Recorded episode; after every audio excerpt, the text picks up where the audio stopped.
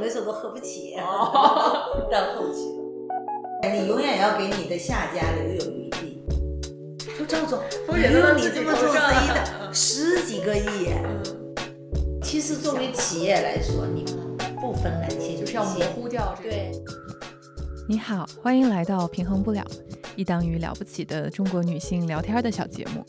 我是主持人 B 一。在我决定要做平衡不了后，就开始在手机的记事本里默默地列采访对象的单子。每完成一位人物的采访，我就会郑重其事地在他名字面前打上一个小勾，代表这一路征途上的一个小小脚步。我没有想到，平衡不了的第四个勾，竟然能打在赵燕的名字旁边。请允许我粗暴地表达一下情感。能在项目初期就采访到赵燕，真的是太幸运了。赵燕是华西国际投资集团的董事长，华西生物股份有限公司的董事长兼总经理。生于一九六六年的他，毕业于华东师范大学生物系。八十年代末，赵燕勇闯海南开始创业，在之后的三十多年里，深耕房地产与合成生物领域。二零零七年。华西生物成为了全球规模最大的透明质酸生产商。二零一九年，华西生物在 A 股科创板成功上市。今天的赵燕无疑是中国最成功的女企业家之一，而她本人既是一位了不起的实业家，也是一个有点 nerdy 的特别可爱的大女孩。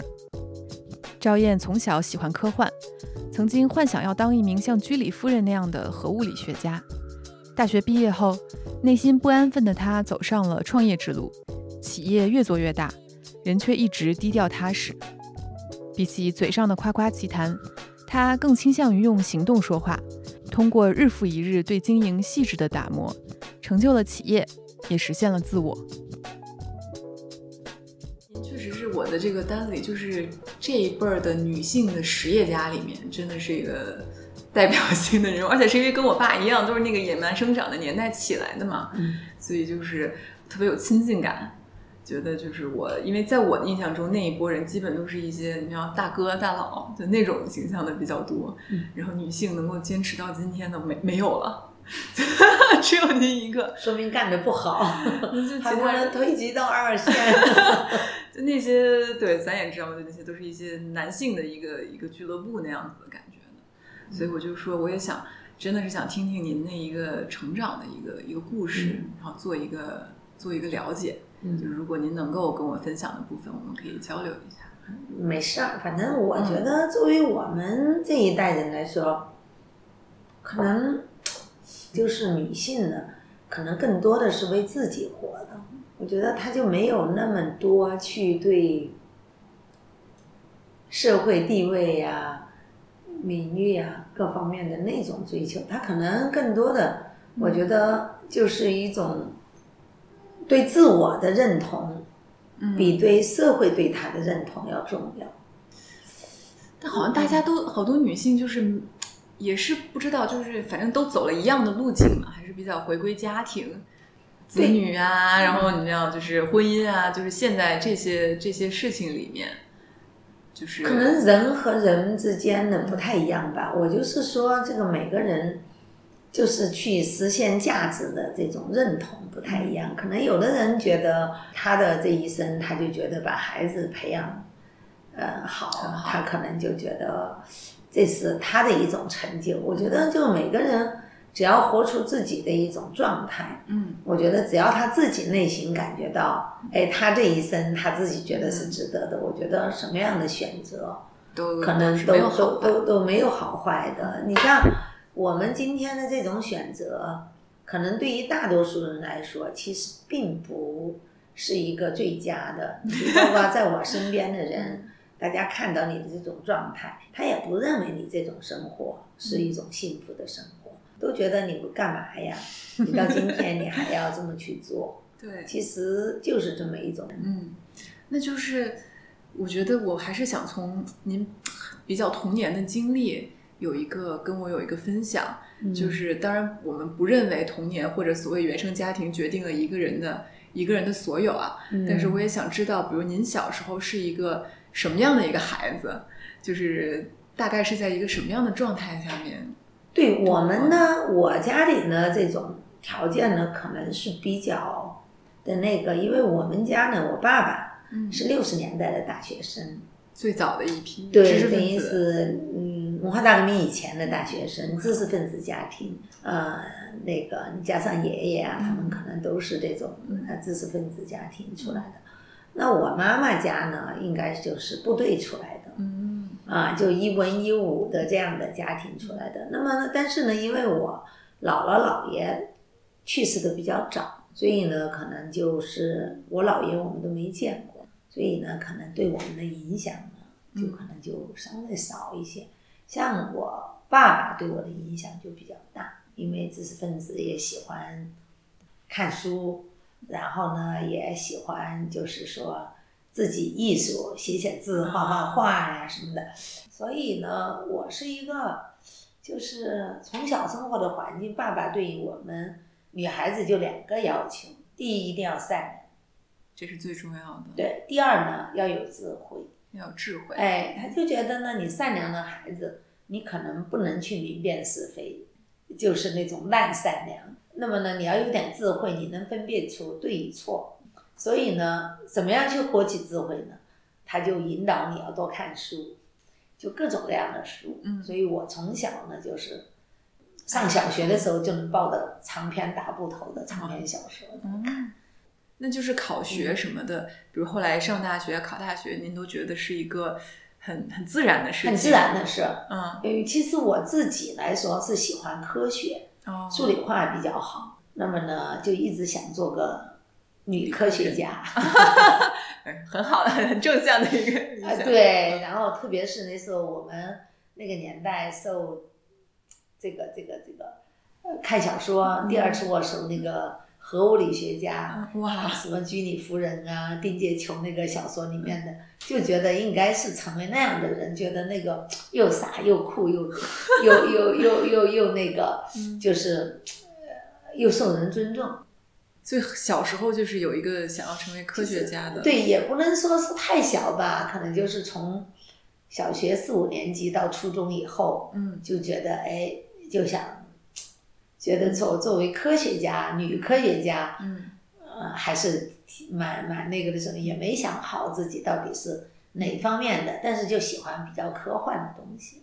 那您的爸妈是那种严厉型的吗？比如说，他们会引导你去进行什么样的学习？比如对成绩啊管得很严，那倒没有是放养比较宽比较比较宽松，那后来您报专业，就是您去学的生物专业，嗯这也是就是基于想当科学家的梦想。啊，还是乱报乱报，是我们老师给帮填的。嗯，我原来是要学什么核物理啊什么的，更更厉害一些。结果老师呢就觉得跟我爸爸那么说，因为我们那时候是先报专业后考嘛，老师就觉得女孩子去学这个有点太不那个了，然后就说二十一世纪应该是生物学的世纪，然后就帮填的。其实原来对生物也没有太多的了解。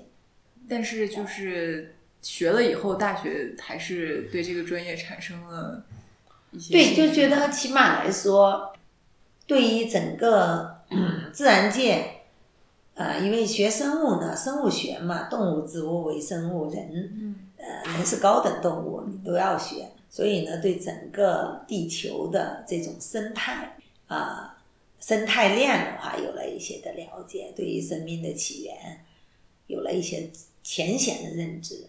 那这会儿您还想当科学家吗？和物理科学家？后来其实也就慢慢的随着那个，也觉得自己可能也不是这块的料。就小的时候的有些想法呢，他还是太容易受这种文学作品啊这种的影响。其实是真正的，到你我觉得人的思想成熟应该是进了大学以后，嗯，那个时候是你的人生观，呃，就是你的三观。啊，价值观、啊世界观形成一个很关键的时候。那您也是在大学时期有一个明显的意识，就是我在形成一些对，对，而且那个时候呢，八十年代嘛，呃，八十年代初期到中期的时候，其实那时候中国的话，应该是受很多思想的影响啊，包括那时候对于现代社会的这种改变中国的这种渴望，对，啊，其实第三次浪潮啊什么等等的来了，你就觉得那时候哲学思想啊的进来的对你的冲击，嗯其实你就会去思考很多东西，因为原来其实都是非常懵懂的。真正的上了大学以后，我觉得才慢慢的接触了很多东西，也接触了就是离开父母之外的啊人啊，这个时候你才真正的作为一个独立的人去思考。那会儿我每次听我，因为您跟我母亲差不多大嘛，听嗯。她形容她那会儿在南京上大学，我都觉得我都想象不出来那个生活，就好像就像您说的，因为各种自由的空气啊，嗯然后各种中西方西方的浪潮，嗯。包括一些产品啊新的东西进来，然后好像每一天都听上去非常的对，而且那乐。时候的学生真的是充满着激情，嗯。不像现在这个年代，大家在大学里面就想到要就业，嗯。想到要什么物价也高了，呃，这个很焦虑。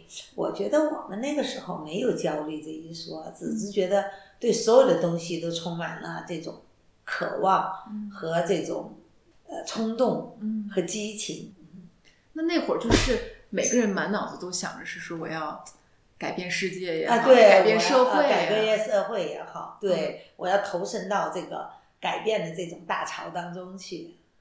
就那个氛围渲染的，就是每个人都会这么想。对，然后每个人，你看我们在大学里面的时候，有各种各样的社，嗯什么话剧社、诗社，嗯什么打排球的、篮球的，然后呢羽毛球的。我觉得那时候可能大家就是完全就是真的叫甩开膀子加油干的那种感觉。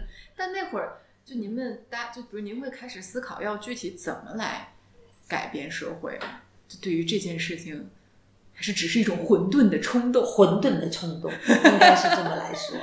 但是像您去海，因为我看您是等于任教，在学校任教了一段时间，然后就去海，就去海南了。嗯就这个过程也是抱着这种，就是这种混沌的，但是明确的要改变对而且呢，那时候呢就觉得自己应该能够做一点事儿，嗯但是自己说能不能做成事儿不知道。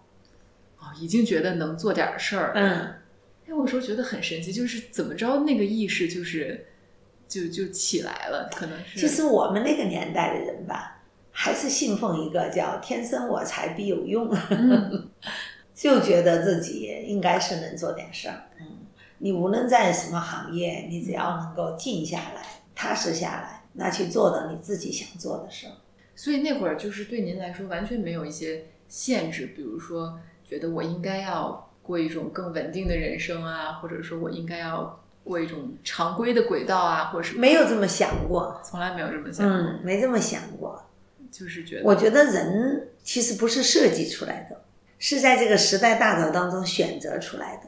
就是跟随着时代的浪潮，嗯，来来做自己的选选择对嗯，但是也不对，嗯。比如说当时选择去海南的人，在社会面还是少数，少数啊。嗯，其实是一些。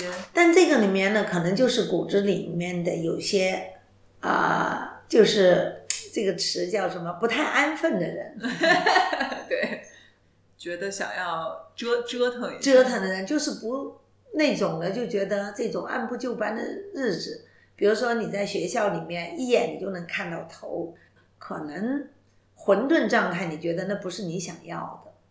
想要一种更更充满激情的那种，又更有挑战的一种生活吧。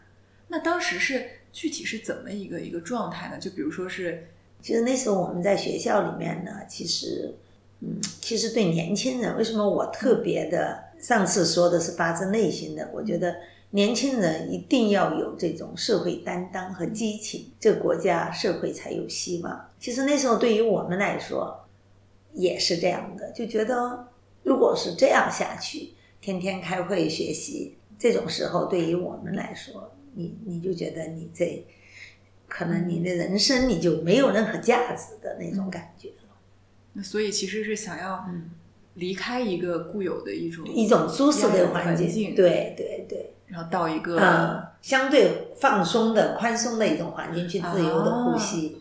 像我们现在想说出国一下，对对对对那种感觉。所以您去了，就是也不是说我就是要在这儿创业，或者就是干什么，也是完全没想好的。没想好。我们看三个，我们一共四个人，三个男生。那是怎么这个这个对话是怎么样的一个一个过程？嗨，大家都觉得年轻嘛，都觉得呢想去。那时候海南是中国最最大的自由自由岛嘛，叫开改革开放的前沿阵地。说哎，是不是能够到那去看一下？那个，因为那时候出国还不是那么像现在这么容易。那么那个地方呢，不是说享受到最优惠的特区嘛，最大的特区。那么到那地方去感受一下。就是当时刚到那儿的时候是什么的一种感觉？您还记得吗？其实我们几个人，其实那时候都是从学校出来的，很年轻啊，大家很年轻，也没有什么别的那个。但是海南岛呢，也不止我们，大概有十几万的这种大学生、研究生、博士生呢，在那地方叫投奔自由岛去了，啊、太然后一到晚上，大家就也没什么事儿，海南也没什么工作可找。你像我还认识一个武大的呃博士，热物理的，在那卖煎饺，我还给他开玩笑，我说哟你哦学热处理的博士，我说你这也在热处理啊，卖煎饺 真的，真的是单纯的热处理。热处理，嗯然后大家还乐，就是各种各样的，但是大家也没有觉得这样的日子不好，但是您就是留下来就没有想，暂时没有想要离开，没有，然后就开始琢磨要要干点对，什么，能做点什么事儿，嗯，然后然后就是那个经典的说去嗯 冰冰箱厂，然后就就是能不能再跟我简分享简单分享一下这个冰箱的这个故事？虽然是个经典段子了，他就是因为我们几个到海南去了以后呢，也没什么事儿嘛。一个人呢，那时候你想，我们五个人就凑了五千块钱，啊，四个人就五千块钱。嗯，为什么推荐我当总经理呢？是我爸爸把他的私房钱都给出来了，出钱给了不到三千块钱。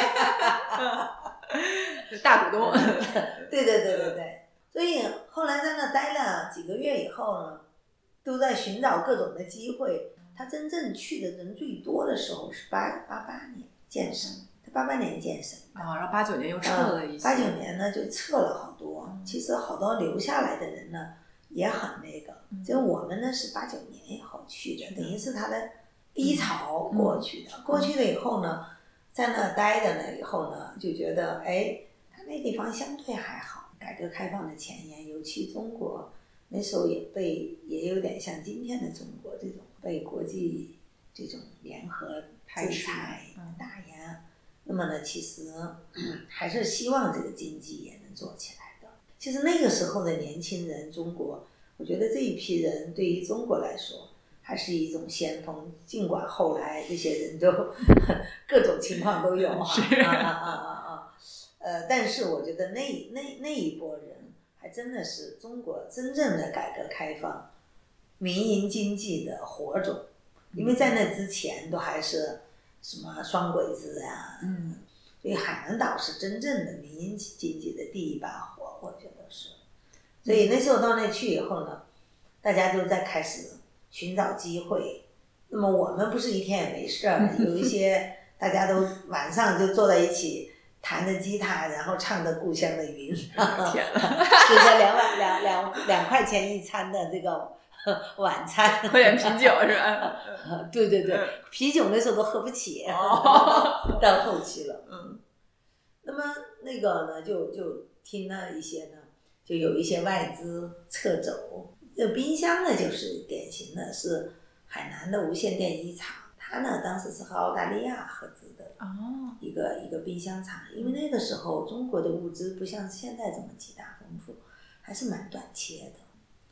那么那个冰箱，说是他们有有有差不多上千台吧的冰箱卖不出去，嗯不是卖不出去，说是大家买的话就启动不了，然后外资撤走了，然后就放在库房里。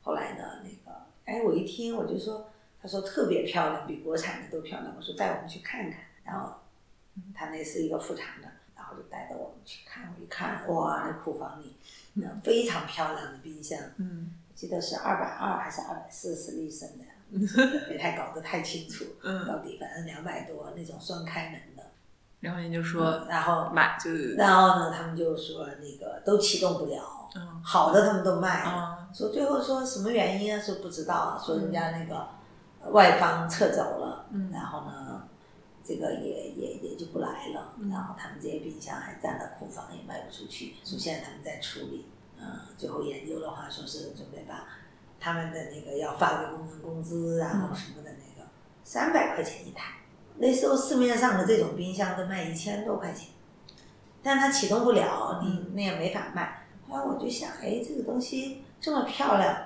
都启动不了，什么原因啊？嗯，这可能就是理科生的思维，就想去找原因。大家说不知道啊，那海南人那时候没钱啊，嗯就说那个贷贷五万块钱，他贷款有什么抵押？我说把那冰箱抵押给你。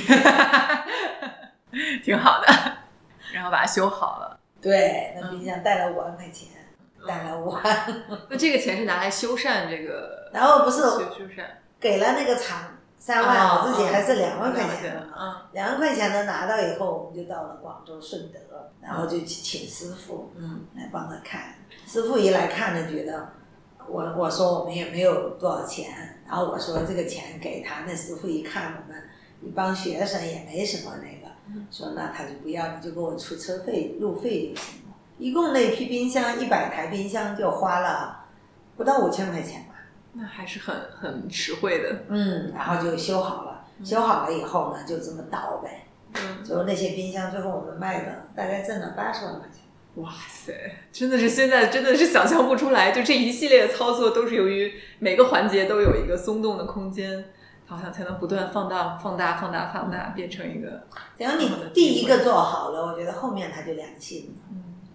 那当时刚赚到这个第一桶金的时候，就很快乐吗？就是内心是什么感受？那就觉得还是很多机会的，也就觉得，哎，你这样的话，等于也是一个共赢了。嗯你把人家的那个库房的冰箱盘活了，然后呢，银行他贷给我们的钱，他也收到利息，他也嗯很爽。嗯然后呢，你卖给那个商场，商场呢别的时候他进不到货，那时候物资短缺，这样呢一下你供给他这么多冰箱啊，七百块钱一台，他每台他还能挣挣的比我们还多。哦，就每个环节其实都是对，就是一个共。赢。我我后来就总结出来呢，就是说做事情一定要利他。啊，现在觉得对，不能陷入那种死的那种竞争里面，就是嗯要咬的是为了算计别人。对你永远要给你的下家留有余地，嗯这事儿你就容易做。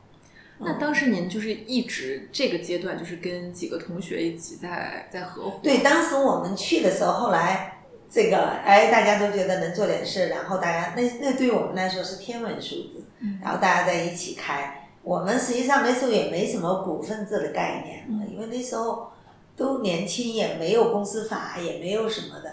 那时候就是一个很简单的，就说那咱咱们大家一人百分之二十五，平分、呃 最危险的这个。啊对对对，嗯呃然后呢就说那个挣够，当我们每个人能挣够二百万，那时候是我们想到的最大数，就觉得二百万这一生都花不完，就想干嘛就能干嘛。就说就收手了是吗？对，嗯结果呢就做了以后呢，不是就一年多，不邓小平就南巡讲话嘛，九二年嘛，嗯啊，九二年就南巡讲话，南南巡以后海南就很快就起来了。嗯起来了以后呢，然后大家就觉得，因为其中有一个是结了婚的，嗯嗯嗯嗯，有两个是没结婚，然后呢，加上我也没结婚，大家呢，有人那结了婚的那个想出国啊。去加拿大，嗯。然后呢，两个没结婚的有一个要回上海，嗯。有一个呢谈了个女朋友要去澳大利亚，嗯，那么大家就说那就那就呃够了这个数，就那会儿也差不多赚到这个目标了。对，一算呢，总的资产呢是够了，但是现金没有那么多。但是大家的其实合作呢，就是容易呢，就是同甘都行，对啊，哦，同苦都行。嗯同甘的话，所以这个时候呢，大家就觉得，哎，还是我这人的性格，就觉得那大家都是朋友嘛，既然一起做事，那就开开心心的。那么我就掌握一个原则，你管分配的人，你永远最后拿。啊，您是这个最后对对，你就最后拿。那么有呢，有个厂，我们不是有个服装厂吗？嗯，然后还有三块未交完土地款的地，呃，然后还有十几万的现金，然后就是这么四块分一下。啊。那么两块现金，人家那两个出国的要 哦，就谁需要什么就拿哪种。没有，人家先选呢，哦，因为你分的话，你别的也分不匀啊。嗯嗯你说你把大家都扯在一起，所以首先您是一个这几个人里比较也比较核心的一个一个角色吗？您是大大叫什么大姐，年轻的大姐那会儿是，就是比较就算是 leader 的那个啊，对，总经理，总经理的这个角色，嗯然后大家再各有一个一个分工。嗯，那那会儿真的就很高风亮节，就是您提出来的说，我最后拿，这个可能从小受到的教育啊什么的，就是你管分配的人，我觉得包括到现在都这样。你为了因为公平，只是相对的公平，没有绝对的公平。至于说你是最后你是管分配的这个人，怎么显示你的公平，你就最后拿。然后等于是您们分，就是最后您剩了一个厂子对，和十七万现金，嗯，然后是九三九四年的九二年，哦九二年的时候，嗯，从海南离开后的赵燕，在整个九十年代把业务聚焦于房地产。他相继在山东、北京等城市进行开发，做写字楼与城市综合体。今天，在北京知名的华夏银行大厦、SK 大厦与华西国际大厦等，都是这一阶段的标志性成果。与传统的地产开发商重复在买地、盖楼、卖出、买地再盖楼这一循环中的商业模式不同，赵燕一直很清晰，她要走的是长期的持有性运营模式。一直以来，她都把自己定在做实业，不碰金融，不做住宅，不追求高增长。虽然拥有敏锐的商业嗅觉，但在抓住机会之后，他更习惯于埋头做事，稳扎稳打，从不进行好高骛远的投机或只为追求成就感的冲动投资。但是等于从九三年到两千年，就是以做地产为主，对吧？哦，做地产主要做投资，做投资，做投资为主。但因为那会儿感觉就是一个蛮干的一个一个年代，对，其实也挺也挺不容易的。等于这算是您创业的前十几年，就是有没有经历过那种就是说不想干了，或者是干不动了的的的过程呢？其实人的一生啊，我觉得前十年，其实你也是有很多的那个，就是人在你特别容易很年轻的时候就成功，其实你很难在这个成功的顶峰上你待住的，一般都得往下滑啊。你你会头脑冲动，你会觉得你自己什么都行，你会那个，其实都会有这个经历。其实经历了以后呢，你就会。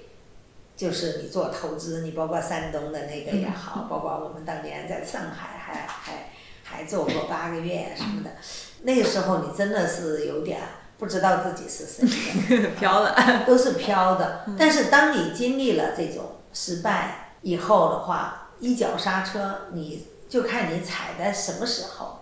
你是已经撞到墙了，你再踩刹车已经没用了。那么呢，你可能就是我经常形容，就是你在山顶。你就像这个，你上升到了山顶，很少有人待在这。只不过你在往下下坡走的时候，你是直接走到了坡底，嗯，这个时候你再起很难。如果你是在这个时候你停住了，然后你再往上走，你就能够那个了。嗯，所以关键是要及时的停住。对，就是要懂得，就是我觉得人要去学会自省。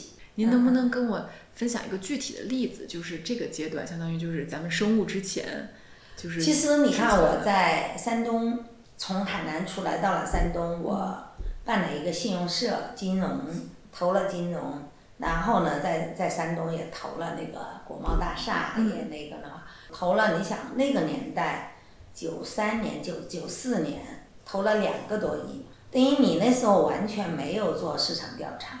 没有了解当地的人的这种习惯。你想你在那个地方去做一个国贸大厦，集中办公的三十层的写字楼，天哪！你想在一个四五线的城市，那时候它的人口才在哪个城市？威海，在那个年代可能也就三十万人，是二十来万人，你去做了一个北京、上海要做的事儿，嗯。就完全就是就是人家说提前了二十年，我觉得一点都不夸张。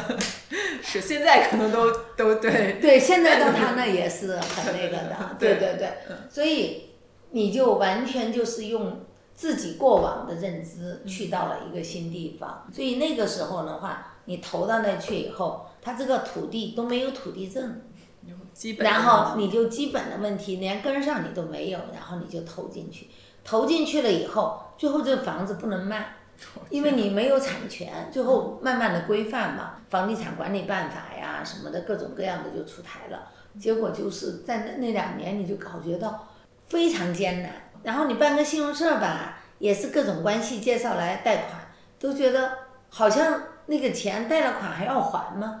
就是这种概念。大家都没有那个概念。对，所以呢，你看那信用社贷出去的款收不回，也被人骗什么的那个，反正那几年呢就可以搞得就很那个。后来我自己就当机立断，信用社正好在九六年、九七年的时候，国家呢要要规范信用社，然后要变成商业银行，我们就干脆就交给了他财政要控股嘛，然后就变成一个股东。嗯，好，我就说那我就断臂了，我就不要了，等于就送给了当地政府。你当时决定完了，是一种觉得如释重负的如释重负的心情。就觉得反正我自己比较会给自己做心理工作，就觉得就是反正这个这个这个这个资金也是自己挣来的，对吧？嗯，呃，也是自己挣来的，只不过呢，经过我的手重新再分配了而已了，没有了，今后再去创造吧。嗯自己没有能力再去解决，我说我不能陷在这个泥潭里面，为了解决这个问题，把自己的一身都搭进去，你也不开心，你也解决不了。所以我当时总结说，那个地方是不讲法、不讲理，只讲情。我们也没有这种感情去变洒人间情，嗯，所以那你就干脆撤回来了。但是您还是那会儿，比如经历了这个挫折，还是觉得要做企业。嗯，就为什么？是因为感觉也有财富也很相对蛮自由的，也有很多生活的选择。对，但我是觉得人嘛，可能还是要选择要去做点事情，啊、因为人可能性格决定命运吧，就是自己不能让自己呃停下来，嗯呃的那样的。你包括你看书，嗯你在思考，你都觉得哎这事儿都在不断的去总结啊。嗯 嗯，所以就是您觉得还是喜欢做企业，对，但那会儿您会已经有一些目标吗？说我要我的企业要达到一个什么样的规模，或者我要做一个什么我样的倒没有说 是要做到多大的规模，但是那个时候就是呃选择了自己要做一个做的事情呢，一定是要给。为什么我的企业宗旨是要带来健康、美丽、快乐？就是说一定要做，要能够让人健康，也能给人带来快乐的事。嗯我不能去做那种纯粹为了挣钱而挣钱的事。所以就是那会儿就已经在对。做生物之前就已经有这对，个我就是想法。想法就是觉得要做一件让自己觉得，第一做事呢给了自己定了几个原则。第一呢，今后做的事情一定要选择对社会有意义的事，对社会有益，你才能对企业有益，才能对个人有益。嗯这样的话，就等于是对社会有益，你就一定顺着大势走。嗯啊，这是我做事。第二个做事一定是要讲究原则，不能讲究资源。啊，啊啊，要有规则。所以那个时候，因为我在山东那个时候，就是因为是资源，嗯，然后最后把你给陷到那里面，就说不能依靠资源。嗯，哎，第三个原则是什么？第三个原则就是企业做事一定要合规 啊，因为只有这样你才能走得远，否则你今后会各种的麻烦事儿。是，但那个年代确实法规变化也真的是对，所以就给自己设定了这这三条底线，所以呃走到今天。所以您就是，我觉得您属于那种不是好高骛远型的，就不是那种想说我要啊没有我要不是那种喊说我要天天什么做个世界型企业呀、什么什么的这样子的，就是脚踏实地的，对，一天一天的来对做。啊，就是做点事儿，选择了一个自己的职业。但是，比如说在这个过程中，因为是九零年代，您是差不多二十多岁、三十岁，您您的父母他们对您也是选择了一个比较少数人的道路吧？他们是一个什么样的？开始我妈妈不同意，我妈妈我爸爸还挺支持的，因为我妈妈呢就觉得她接受不了，尤其 你跑到海南去。但后来呢，我觉得父母终归是扭不过孩子的。两千年，在北大读 EMBA 的赵燕结识了林佩学，对方现在是山东大学的教授。九十年代初，林佩学在山东药物研究院担任领导时，与师弟郭学平等科学家共同组建了围绕透明质酸生产的科研团队，研发出了微生物发酵法，首次实现了国内透明质酸的工业生产。在技术问世后，林佩学、郭学平以及其他课题组里的科学家们集体集资，注册了一家企业。在当时，虽然持有的技术在全球领先，但公司的经营始终亏损。林佩学在同学里卖力寻找投资，但在当时，对于透明质酸这种物质，公众的基础认知是匮乏的。大部分做金融的同学去看，看不懂，随便转转就走了。轮到赵燕时，学生物出身的他多少有点兴趣，便认真地跟郭学平团队交流起来。福瑞达生物化工有限公司当年的生产条件是极其窘迫的，听上去高大上的生物科技，在当时其实就是一个一吨的发酵罐儿，旁边做提取法的一个小车间，堆满了动物的大肠、皮肤等散发着强烈异味的原料。交流时，对方滔滔不绝地向赵燕讲解了透明质酸的发现过程、分子结构、提取工艺等。赵燕听得快睡着了，不过他抓住了最关键的一条信息。当赵燕问对方这个物质到底在人体里有什么作用时，对方说，它最大的特性就是锁水。一个透明质酸分子能锁住一千个水分子。这一句话，赵燕一下就记住了。他看中了透明质酸的未来发展。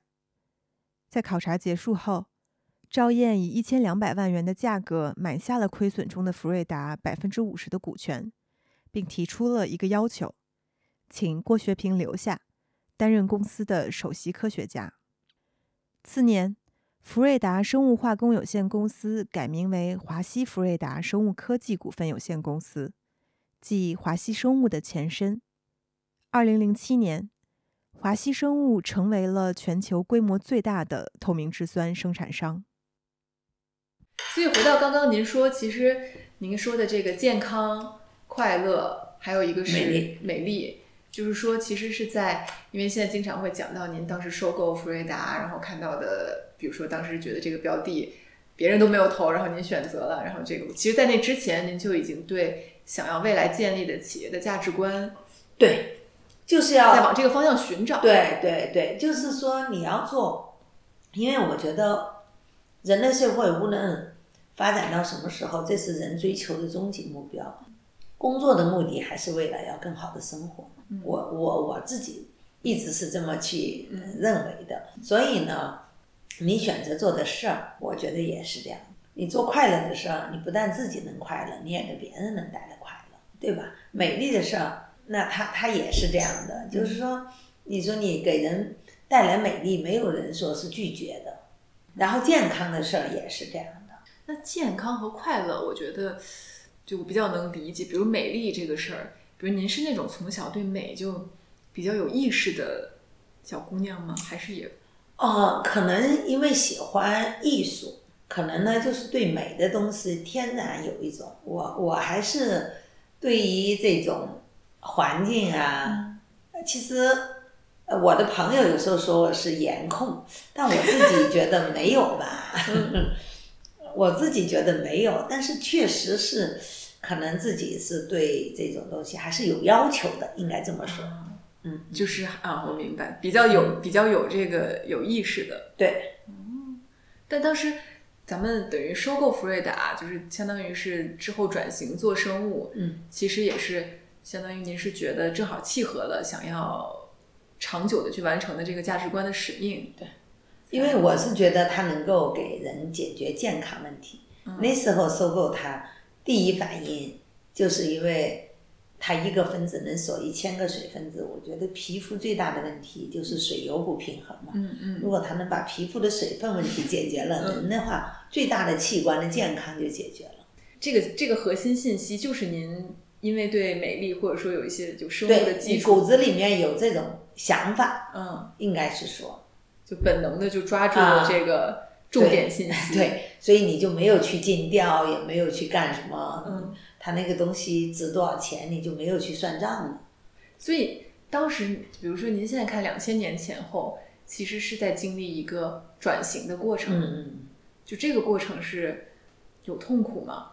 哎呀，对于我来说，我觉得可能就是对于他们老说转型转型，但是我对于我来说，我觉得它是一个自然选择的结果，好像就是说你赶上了啊，因为人做事，人与人之间相识，然后人与事之间的相遇，我觉得都可能都是这个缘分。因为这么一个企业，一个亏损企业，那你就是感觉到它的缘分到了。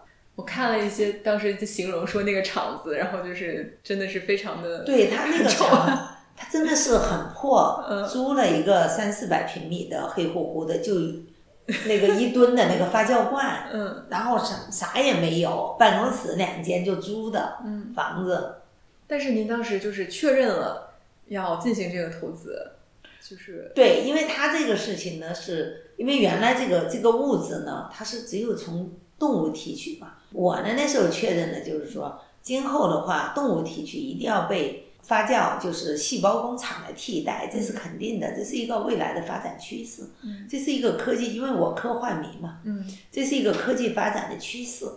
所以我觉得，虽然它可能破一点，不破，他为什么选择来找我们投？也是 对。您是一个科幻迷，嗯，就是后来不想当居里夫人以后，也一直喜欢对，科幻类的。科幻类的。就怎么讲？虽然没有成为居里夫人，但是通过商业的手段，也跟这个科技的世界对啊，你像《三体》那本书，嗯，呃，那那那三本书，我买了一百套，哇，然后来送人。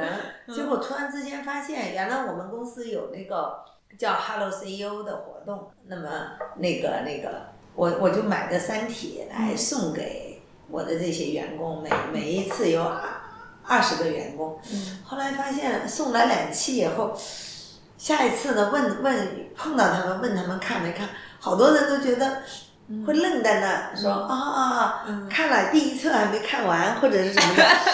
后来我就发现呢，可能不是每个人都能够看得明白，或者是喜欢的，像这种东西。所以我现在家里，包括国外的朋友，我也给人家寄，说是这是中国最好的科幻，嗯，呃，那个作家刘慈欣写的，包括最近那个《三体》那个电视剧，对对对，我很少中国电视剧这么一集一集的看。现在《三体》，我抽时间的话都在看，我现在看到二十多集了，认真的看完了。哇，您真的是三体迷耶，是科幻迷。嗯对对对，所以在您看来，比如说，呃，生物这个其实它不是一个转型，它就是一个水到渠成的一种一种变化。一种变化，嗯，我觉得您真的是，因为从两千年到现在，等于又经历了等于两次的上市，然后包括您又又现在又回到一线，等于再来当嗯。当 CEO，嗯，这么多年，其实您等于没有，就是从八九年就一直到今天，其实除了中间有短暂的可能沉沉寂调整，就您就是从来没有真正的停下来嗯，过。对，我的妈呀！我个战士啊，我想想就是很可怕。是，您就是是没有想过要，就就从来就是闷头在做当下的这件事情。对，因为我觉得是这样的哈，可能这个人呢，有时候是那个的，其实中间也有想过，你比如生物，当时带到香港去上市以后，嗯，然后呢，我们也有总经理，也有职业经理人团队。当时我们请的职业经理人团队，那个呃那个价位，可以在华尔街任任意请一个上市公司的老总的这样的一个价位。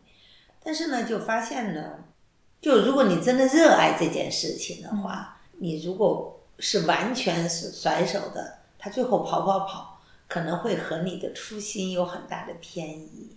所以担心他离自己的初心太远了。对，因为你做做做，因为我觉得一个企业，我给企业的那个立的就是他的，我们最后一句话宣传片叫“初心即是巅峰但就是您考虑这些的时候，就是真的是把自己跟企业放在一起，就是说企业的好，就对您来说就是您的个人的”。好。其实我个人呢，可能更多的呢，我觉得还是我这个人有点理想主义，还是被那点理想和情怀给支撑着。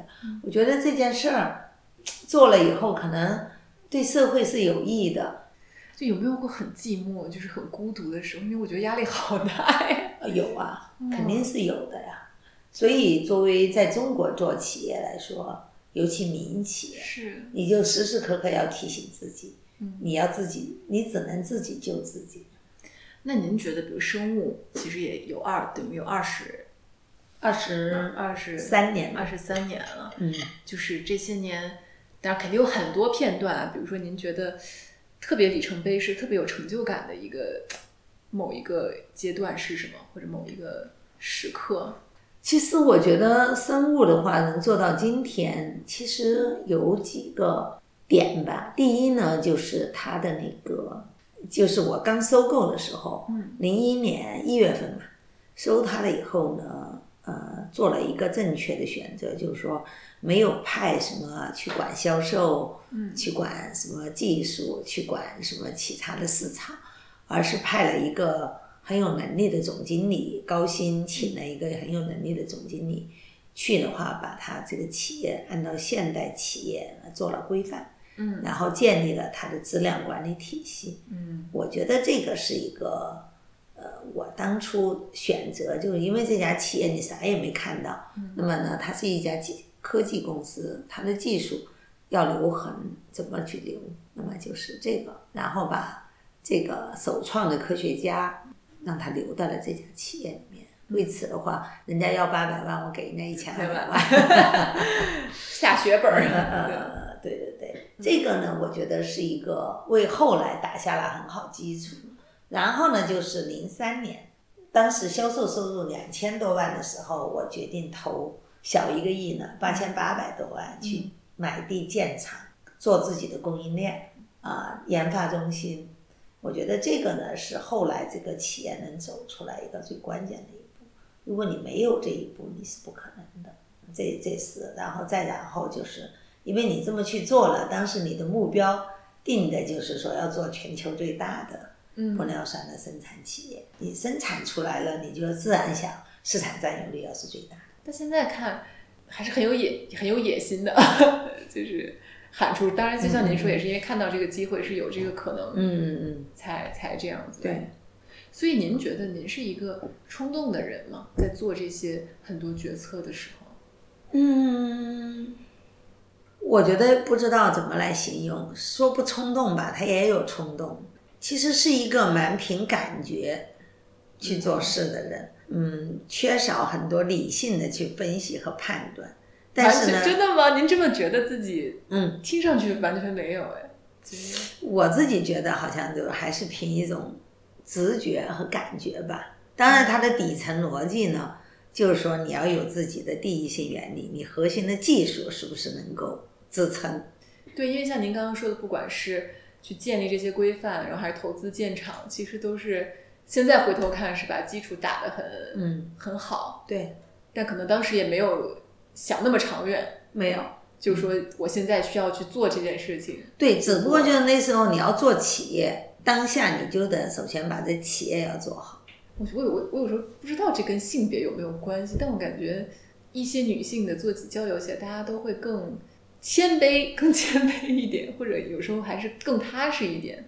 可能和性格有呃和性别有关系，因为我觉得女性呢，她来自社会的压力，对她做企业啊，嗯作为社会角色来说，没有那么要求高，但是家庭角色呢要求比较高。是你是妈妈，你得承担这个那个。但是社会角色来说呢，他没有说女人你一定要做成什么样，而且你攀比之心不太多。但我感觉您也是，也许也不是性别，就是性格，就好像您也是不是一个跟人攀比的人，一直都是自己在跟自己比，对设立眼前的目标，对脚下的目标，对嗯啊，对我很少说去和别人去比，因为我是觉得每个人的日日记啊都是自己写下来的，不是别人给你写的啊。所以呢，别人呢，你可以去有学习的榜样，但是他可能他的这种成长环境、呃生活环境、学学习教育历程，然后他身边的人。可能和你的环境，我们老说生态位是不太一样的。所处的生态位不一样，其实人和人之间是没有可比性的，你只有互相的参照和学习。我觉得每个人你都有你自己的价值，只不过呢，你是不是能把你自己的那个价值发挥到最大？就是说你自己的优点是什么，缺点是每个人都有缺点啊、你像我，我觉得我的优点和缺点都特别明显。您觉得是什么呢？你像我，我觉得我的优点呢，可能就是比较直接，嗯然后呢，把复杂问题能够简单、简单化，嗯就是说能够可能一眼能够一一堆特别复杂的事，嗯可能我一眼能找到那个关键点啊，这是可能我的优势。就是说，当别人都特别复杂，你像。尤其在商场上的时候，大家都很算计嗯啊，这个这个，遇到像我这样一个特别直接的人，他就觉得 这事儿，就就就就就我做的好多事儿，大家都觉得完全不可思议的事儿，最后你你把它给做成了，而且呢，你还是用一个就别人根本无法想象的那种办法，而且是一个其实是一个最简单的办法来解决这件事儿。但是呢，很多人呢，他们不这么去想，可能遇到反反而像我这样的人呢，这这事儿呢就能够去做成。我给你举个例子，嗯。就我们曾经买过一栋楼，嗯，但是在谈判的过程当中就特别的复杂，你知道，就各种各样的这种这种条件，他的律师要进来，然后呢，什么条件都都都觉得你会有风险，他愿意把那风险化解到零。你比如说预售，这你都知道要去网签，对，他说要要付多少钱？他说那不行啊，共管他也不行。他说我要网签了，你最后你这个楼你欠了别人的钱，你被查封了，我不是我的钱也没有那个嘛，他就会无限放大这样的东西。后来我就觉得 他们谈不下来，那天去我就问那老总，我说你们到底想买不想买？他说赵总当然想买了。他说那个不想买，我们在这折腾干嘛呀？但是你看我们的财务中心在这，法务中心在这，他们得过得去啊。后来我说你们关注的点在哪呀？然后他们就开始吵吵吵。哎呀，我一听头大了，我说得得得，我说陈总，既然你们想买，你们也不用吵了。嗯，我也带了律师什么的，我说你们也别争了。我说这样，我们来，今天大家都在这，我说来谈一个条件呢，就我呢把合同签了，你们一分钱不用给我付，我们去网签，你也不用给我付钱。我说我把产权证办到你的名下嗯，全都给他们了啊，你办到你名下的时候，你一分钱都没给我付。我说这你们法务可以吗？财务有风险吗？所有人都傻了，说当然没有风险啊，赵总，你们能做吗？我说陈总，我说我们就这么来做，但是我有个条件，我把产权证办到你的名下的时候，拿到产权证二十四个小时之内，嗯你给我付到百分之九十八，这是按照国家的规定，行吗？嗯当然他说行啊，嗯没问题啊。他说嗯这样他没风险，所有人其他条款都不用写了。后来我说如果这样，那咱们就这样吧，就就按照这个方式来吧。就办成了。然后我就回来，在路上，我的这个律师，我们的人一头劈头盖脸把我说赵总，风险都到没有你这么做生意的 十几个亿，嗯你就你就你就这么一分钱不收，把产权证就发给人家了，真的。我说你们不是谈了半天谈不下来吗？他们不是担心这个风险吗？首先他要买，我就做了一个判断，他不可能说拿到我的房子他一分钱不付。我说呢，最多可能会晚付，有这个可能，但是他不可能不付，因为他的性质风险是控控制在这的。对，然后我们就下来三个月，签完合同的话就催到叭的弄弄弄完了以后，拿到产权证，我给他的陈总发了一个，我说陈总，产权证办到你们名下了，现在我的律师和那给你送过去。他说啊，赵总这么快？我说啊，我说你要兑现你的承诺。结果他说啊，放心放心，你这个我从来没见过你们这么守信用的，你是这么做生意，我们所有的领导人家都不相信，说你们能做成这个事儿，然后他就如期付款了。没有，到了第二天给我打个电话，赵总再延我二十四个小时，说我们我已经在尽最大努力，我四十八小时之内一定给你批的。我说行，没问题，赢得了十几个影帝，就这么做，所以这就是我处理问题的方式。就是总结起来，就是又要有一些勇气，又要有一些看透本质的这个。对，但缺点呢也有，有时候会很急。就是我要是判断觉得那个了以后，那我就不做了。觉得不行了就放手。对，我就放手了，我就不做了。我就觉得我也就别扯这事儿了，嗯没有那么多精力。那会不会有就回头看，觉得错过了一些机会，还是反啊？肯定是有我，但是我觉得那个错过了就不是你的。抓住的就是就抓住了，这样。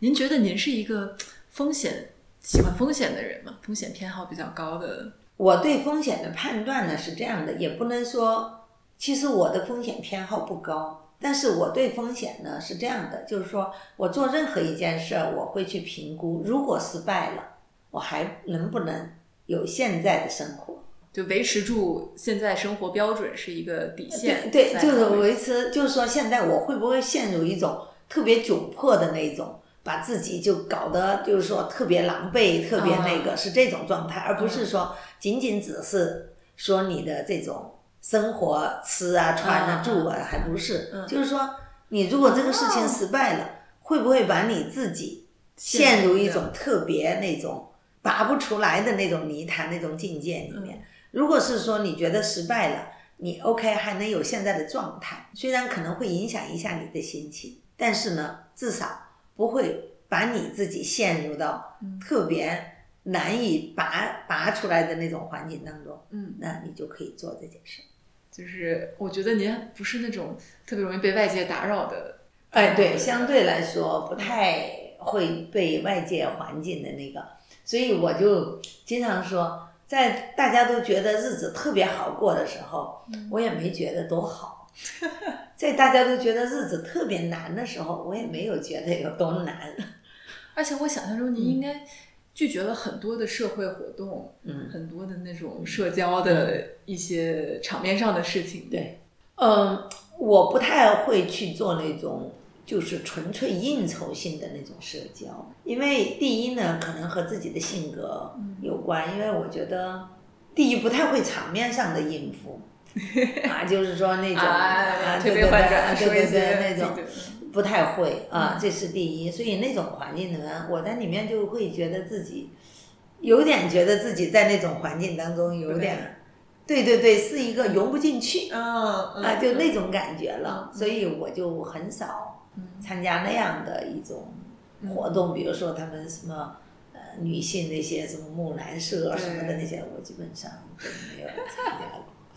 我觉得，那就是我记得您说过一句话在采访，您就说其实做企业，其实男女这件事儿差异不太大，因为他们面对的困难都是一样的，都是一样的，一样的。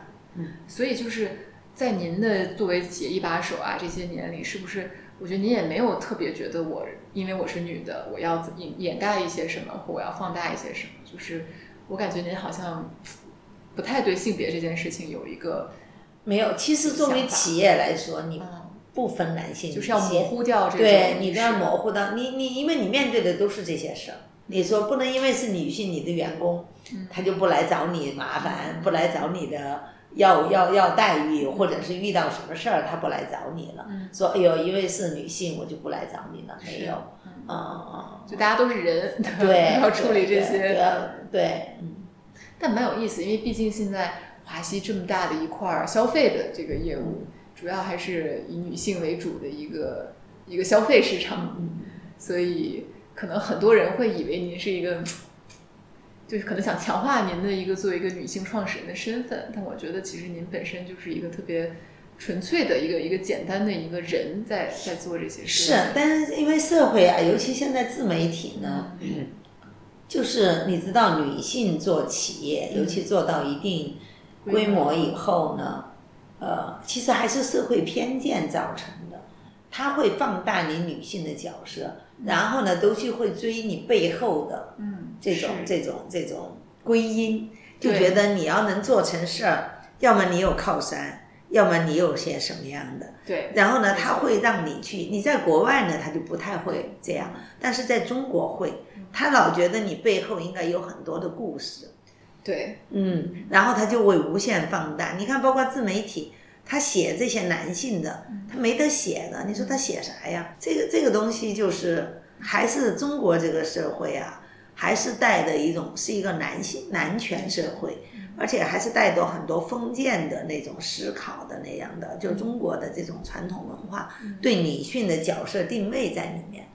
你包括现在爆出来一些男性这个官员，你比如说发生了什么，呃，这这个的关系，他不会太去放大。女性官员要是出了问题，然后都是各种的什么什么这个那个的，就是他的性别的这个嗯差异在里面。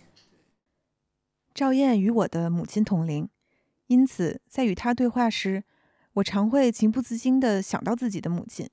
曾经也是一名创业者的母亲，如今已经退休了，全身心地投入在个人兴趣的发展里，活得充实也自由。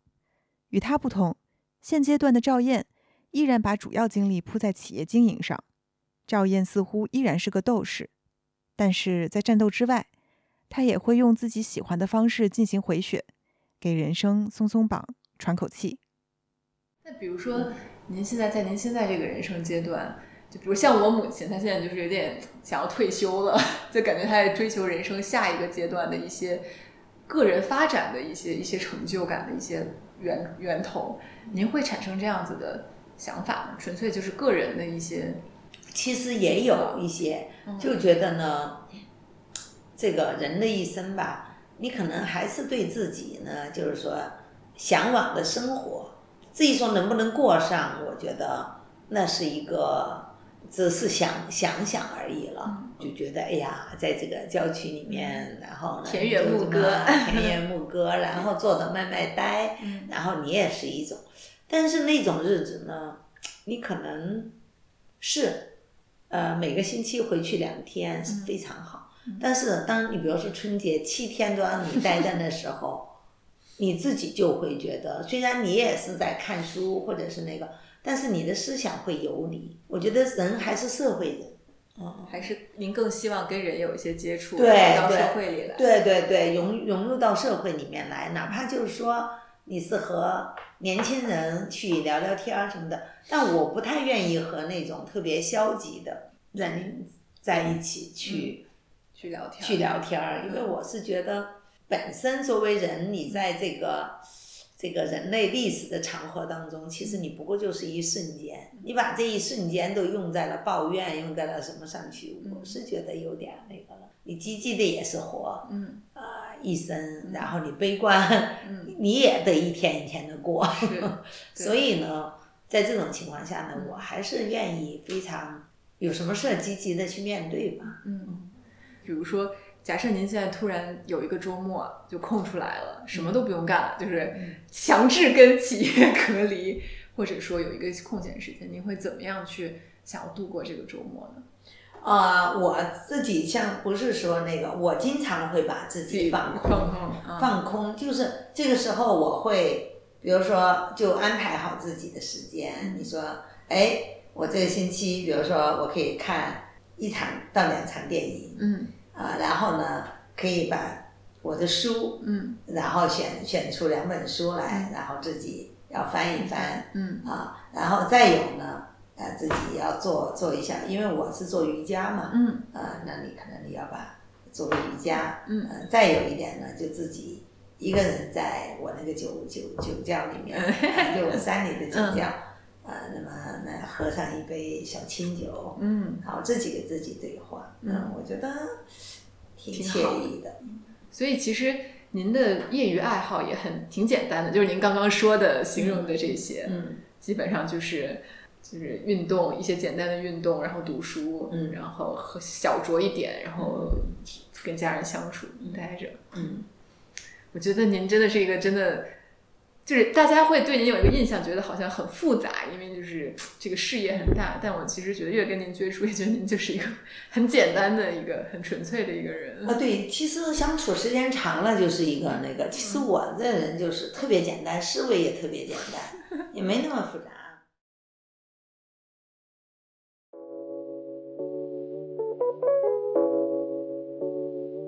感谢收听本期《平衡不了》，与本音频内容共同生产的深度特稿已发布在“平衡不了”微信公众号中，欢迎你在微信搜索“平衡不了”，关注公众号进行阅读，进一步了解每一期的主人公。